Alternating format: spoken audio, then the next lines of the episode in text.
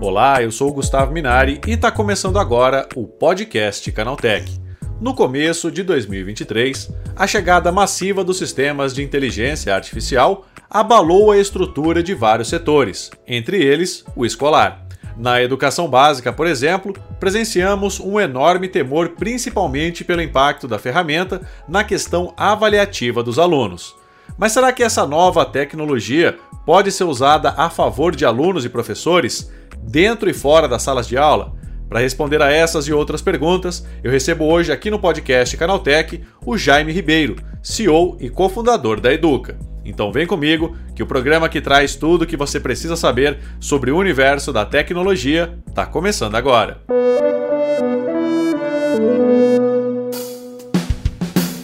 Olá, seja bem-vindo e bem-vinda ao podcast Canaltech, o programa que atualiza você sobre tudo o que está rolando no incrível mundo da tecnologia. Não se esqueça de seguir a gente no seu aplicativo preferido para receber sempre os episódios novos em primeiríssima mão. E é claro, aproveita para deixar uma avaliação para a gente por lá. Diz aí o que, você está achando do podcast Canaltech. Combinado? Então vamos ao tema de hoje.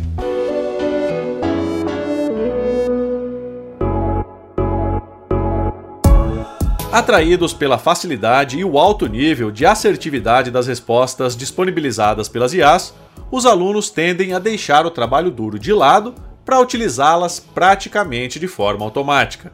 Mas será que essas inteligências artificiais podem ajudar na formação escolar básica dos cidadãos do futuro? Que implicação isso terá nos próximos anos? Para falar sobre esse assunto, eu converso agora com o Jaime Ribeiro, CEO e cofundador da Educa. Jaime, você acha que a inteligência artificial vai ter um papel importante na educação básica daqui para frente? Sem dúvida, Gustavo. A inteligência artificial, que é uma grande revolução que a gente está experimentando agora na educação, é, vai ter um papel muito relevante, inclusive na questão da equidade, porque se nós conseguimos colocar essa tecnologia para funcionar para a maioria das pessoas, nós conseguiremos fazer com que as desigualdades sejam diminuídas, porque mais gente terá acesso a ferramentas que possam potencializar o conhecimento. Mas, obviamente, como tudo que está relacionado à tecnologia, e principalmente ligados à área do conhecimento e do relacionamento humano, existem alguns perigos que nós podemos enfrentar ou alguns, digamos, desafios que nós precisaremos enfrentar com a chegada da inteligência artificial para a educação básica. Seja do ponto de vista da aprendizagem dentro da sala de aula, como na produção de conteúdo também. Porque geralmente quando a gente pensa em educação, a gente pensa na sala de aula, mas esquece que tem gente escrevendo livros, produzindo sistemas de ensino, é, criando outros sistemas também, como sistemas de cobrança, como é o caso de algumas empresas que hoje terceirizam a cobrança das escolas. Existem várias camadas que a gente que tem um impacto é, na educação. Agora, Jaime, professores e alunos, né? Eles estão preparados para toda essa mudança? Gustavo, toda vez que nós vamos falar sobre professores e alunos, também temos que dividir em duas camadas, área uhum. pública e área privada. Infelizmente, é uma discussão que a gente sempre precisa fazer dessa forma. Quando a gente olha em ambos os espectros, em ambas as camadas, os professores ainda não estão preparados para usar a tecnologia como deveriam. Isso não quer dizer que falta investimento, ou porque não é bem uma questão econômica, é uma questão de mudança mesmo que o mundo vem passando. A gente teve a pandemia que acelerou a questão da produção de conteúdo online, de aulas online, mas a preparação para viver com a tecnologia, como você bem sabe, não é só usar o ferramental, é saber usar a tecnologia com sabedoria, não é verdade? Então, os professores, bem como os próprios estudantes, ainda não tem o devido letramento digital para usar as ferramentas, tanto as redes sociais como da tecnologia, com sabedoria e pensamento crítico. O maior desafio não é nem ensiná-los a usar as ferramentas. Isso é muito, é muito fácil. É fácil pegar um prompt pronto e entregar para um professor para ele poder extrair da inteligência artificial o que ele precisa. O difícil é fazer com que ele consiga interpretar aquele conhecimento e fazer com que aquilo se transforme em aprendizagem para o aluno. E para o aluno, mesma coisa também. Sim. O prompt está ali, ele vai pedir uma atividade, ele pode aprender a pedir uma, a pedir uma atividade, mas depois o que, que ele faz com aquela informação? Via de tem uma frase que eu sempre falo nas minhas palestras, que o conhecimento é diferente da informação. A internet é inundada de informação. E o Byung-Chul Han, que é um filósofo que eu tenho um, uma conexão muito grande, que eu estudo bastante a obra dele, ele diz que a inteligência artificial, é, pelo, pelo próprio nome interligare de inteligência, né, que significa isso, ela liga coisas que já existem e a partir disso ela produz um, um novo conteúdo que não necessariamente é uma inovação completa. Então, se nós não tivermos a capacidade de transformar essa informação em conhecimento, e é o grande problema dos estudantes que eles vão enfrentar, é, teremos uma, uma dificuldade, principalmente porque nós estamos diante de uma batalha entre as competências humanas. A criatividade e o pensamento crítico. Eles nunca batalharam tanto como batalham agora, provocado pela inteligência artificial.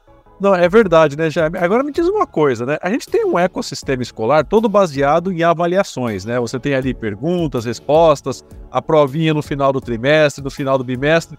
Isso também vai precisar mudar, né? Esse sistema para avaliar o aluno com a chegada dessas inteligências artificiais, isso cai por terra? Muda completamente. Mas a grande discussão não é a discussão que vem sendo feita em todo lugar do mundo, é como é que nós vamos impedir que os estudantes façam suas avaliações usando a inteligência artificial? Porque é, nós não vamos conseguir fazer esse, esse impedimento. Tem até uma forma de fazer isso, é só desligarem as máquinas. Desliguem as máquinas, não tem aquele termo, né? Coloca um lápis e uma caneta na mão do estudante faz ele produzir conteúdo. Mas que tipo de estudante você está preparando para o futuro se você tolhe dele as ferramentas que ele vai usar no trabalho? Como é que você está desenvolvendo esse projeto de vida para os estudantes? Então, a forma como nós avaliamos deve mudar, sim. Porque, como eu falei agora há pouco, Gustavo, nós estamos diante da maior batalha das competências humanas que a humanidade já teve, já, já presenciou. Porque a criatividade agora é desafiada. É, uma vez que você escreve o prompt lá X para inteligência artificial e ela vai te entregar algum conteúdo, e a partir daquele conteúdo você vai entregar para o teu professor com alguma coisa pronta, seja um texto, seja uma prova. Só que é, você não usou a criatividade, porque a criatividade foi toda feita pela inteligência artificial, pelo robô. Mas você precisa usar o pensamento crítico para poder entender se aquele conteúdo é um conteúdo que condiz com o que você precisa entregar para o teu professor.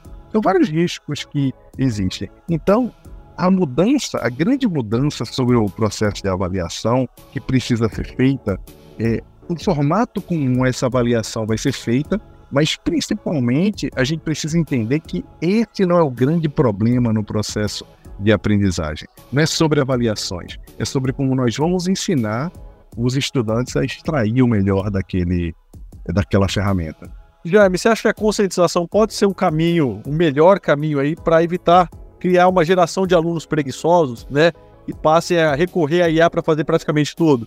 Bom, sem dúvida. A primeira coisa é que é, essa grande preocupação da desonestidade e como a gente vai fazer com que a inteligência artificial faça coisas por nós sem a gente dizer que ela está fazendo, que é a grande questão. Uhum. Então, Gustavo, a gente volta na regulamentação. É preciso fazer o que a comunidade europeia está fazendo agora, que é regulamentar a inteligência artificial, é, eu creio que a melhor forma de fazer isso é de fato criar rótulos, taguear conteúdos que são criados pela inteligência artificial e ela própria avaliar se uma outra inteligência artificial criou aquela questão.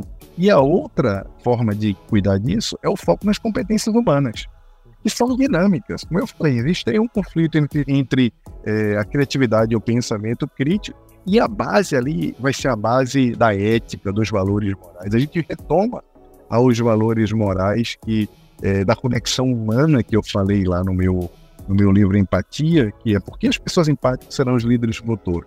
Porque as pessoas que se conectam por via é, pelas competências humanas serão as pessoas que vão dominar o futuro. Porque só elas serão capazes de regular a forma como esse mundo está se desenhando. A gente viu algumas iniciativas tentando proibir inteligência artificial ou o uso dessas inteligências artificiais em sala de aula, ou até mesmo né, dentro do ambiente escolar. Como é que você avalia isso, Jaime? Bom, isso é uma grande besteira, Gustavo, porque a gente precisa é, entender que a inteligência artificial já faz parte da nossa vida. Uhum. O que nós precisamos é separá-la de outras transformações digitais que aconteceram, inclusive do ponto de vista do relacionamento, hum. que é, é separá-las da, da, das redes sociais, é, é, de outros formatos de transformações digitais que estão acontecendo hoje, das facilidades que nós temos com os aplicativos. Se a gente proíbe a inteligência artificial de estar dentro da sala de aula, nós estaremos preparando estudantes para viver no mundo real. Que mundo do trabalho é esse? Que mundo do futuro é esse? Se a própria religião vai ser transformada, é, a conexão com a religião vai ser, vai ser impactada por essa, por essa mudança tecnológica, que é a forma como nós nos relacionamos com o conteúdo e com as nossas crenças. É uma grande bobagem que não deve cair nessa tentação. E sempre que uma nova tecnologia aparece, acontece isso, né? Vai demonizar a televisão, depois o videocassete, depois cada coisa que aparece a gente tem tendência a demonizar.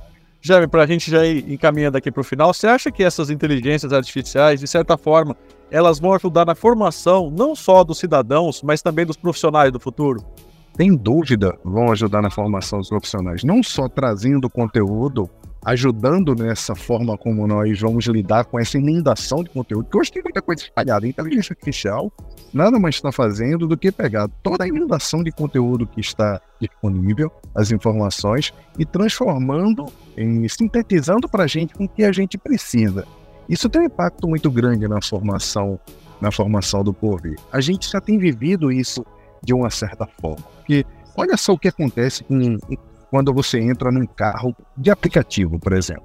Você entra lá, pede um carro e o motorista olha para você assim e fala: Gustavo, você quer é, que eu siga o Waze ou você quer que eu vá num caminho aqui que eu conheço que todo dia está muito bom esse caminho? Você automaticamente vai dizer para ele: segue o Waze, por favor. Aí o cara fica. Se for aquelas pessoas assim que são mais reativas à tecnologia, ele fica com raiva de você. Ele acha que ele sabe mais do que o Waze. Aí você vai dizer para ele: o Waze sabe mais do que a gente, ele está vendo o que a gente não está vendo. O que, que, é isso? É o que o Harari chama do dataísmo. A gente passa a acreditar muito na, na, nos dados ou na tecnologia mais do que a experiência humana. Então tem um aprendizado aí, inclusive um aprendizado de como nós nos relacionamos com o conhecimento, nos relacionamos com essas mudanças. Então eu acho que a gente precisa é, se preparar para uma, uma tecnologia que vai ter um relacionamento íntimo mais profundo com a gente, que o Waze não tem, o Waze está lá. Mas a inteligência artificial vai te fazer carinho na gente. Se você joga um prompt bom lá no chat GPT, ele vai, você manda aí, faz de conta que você é a minha esposa, eu queria que você me respondesse tudo doce, de uma forma muito cordial. Ele vai fazer o que você está mandando. Então tem uma mudança aí também emocional que vai acontecer, que põe em perigo a forma como a gente lida com a tecnologia inclusive o, nos encorajando a pesquisar, que vai virar uma espécie de oráculo, né? O oráculo vai vir, vai dar informação e a gente vai acreditar naquilo ali é, piamente. E é aí que está o grande perigo da inteligência artificial. É isso, Jaime. Obrigado pela tua participação. Bom dia para você, hein? Obrigado, Gustavo. Bom dia. Aí, esse foi o Jaime Ribeiro, CEO e cofundador da Educa, falando sobre como as IAs podem ajudar na formação dos cidadãos do futuro.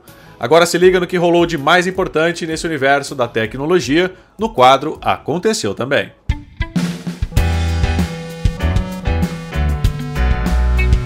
Chegou a hora de ficar antenado nos principais assuntos do dia para quem curte inovação e tecnologia. Uma atualização do WhatsApp Beta habilitou mudanças na interface no Android para tornar o uso de comunidades mais intuitivo. Na nova versão, a tela de navegação de chats agora mostra quando grupos pertencem a uma determinada comunidade e incentiva usuários novos a integrar um desses chats com milhares de pessoas. As mudanças são incrementais, mas essenciais para garantir uma boa experiência no app.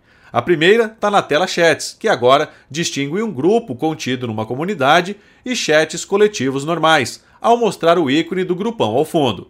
Outra novidade está na aba dedicada Comunidades. Se o usuário não estiver inscrito em nenhum grupo guarda-chuva, o WhatsApp vai mostrar quais as vantagens de participar de um. Foi descoberto um bug no explorador de arquivos do Windows 11 que faz o programa elevar o consumo da CPU de forma repentina. O problema acontece quando o usuário tenta acessar a ferramenta Acesso Efetivo, em que são gerenciadas permissões de visualização de documentos. A Microsoft diz que o problema pode acontecer em computadores que instalaram a atualização liberada em 9 de maio de 2023 ou mais recente, distribuída para Windows 11, 21H2 e 22H2. Por enquanto, ainda não existe uma solução permanente para o problema, e a Microsoft prepara uma correção e espera lançá-la ainda em junho desse ano. O YouTube anunciou uma nova ferramenta que permite fazer dublagens em outros idiomas de forma automática. A novidade se chama Loud e usa inteligência artificial generativa para compreender o conteúdo dito no vídeo e criar a dublagem sem necessidade de interferência humana. O recurso foi revelado durante a VidCon 2023 e seu desenvolvimento é feito em parceria com a Área 120, incubadora de novidades do Google. Segundo o YouTube, o Aloud promete entregar dublagens de alta qualidade em apenas alguns minutos, graças ao poder da IA. A tecnologia será encarregada de gerar traduções em texto com base nas dublagens originais, e em seguida será possível revisar e editar manualmente todos os diálogos. Segundo o NFC Forum, grupo de empresas por trás da padronização da tecnologia, o modelo de pagamentos por aproximação vai ganhar melhorias significativas até 2028, e a principal delas justamente promete aumentar o alcance da tecnologia em até seis vezes. O consórcio pretende que o NFC funcione com até 3 centímetros de distância, ou seja, seis vezes mais afastado em relação ao padrão atual, de 5 milímetros entre o dispositivo e a máquina para que o procedimento funcione. Além da aproximação, o pacote de melhorias também resolveria com facilidade problemas de alinhamento entre cartões, celulares e carteiras digitais, entre outros, e máquinas compatíveis com o NFC, reduzindo a precisão entre os dispositivos para que uma compra seja realizada com sucesso. Finalmente, o WhatsApp permite enviar fotos em alta resolução no Android.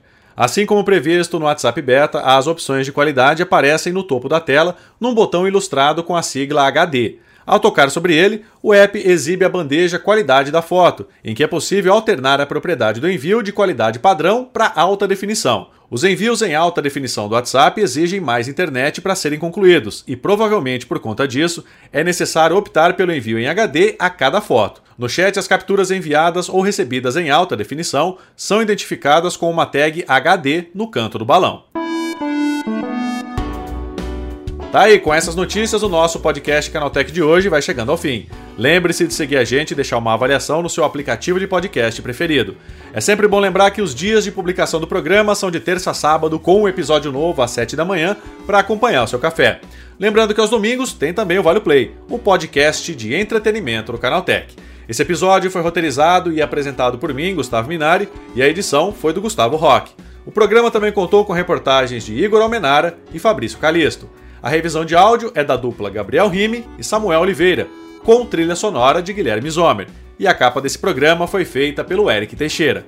Agora o nosso podcast vai ficando por aqui. A gente volta amanhã com mais notícias do universo da tecnologia para você começar bem o seu dia. Até lá, tchau, tchau.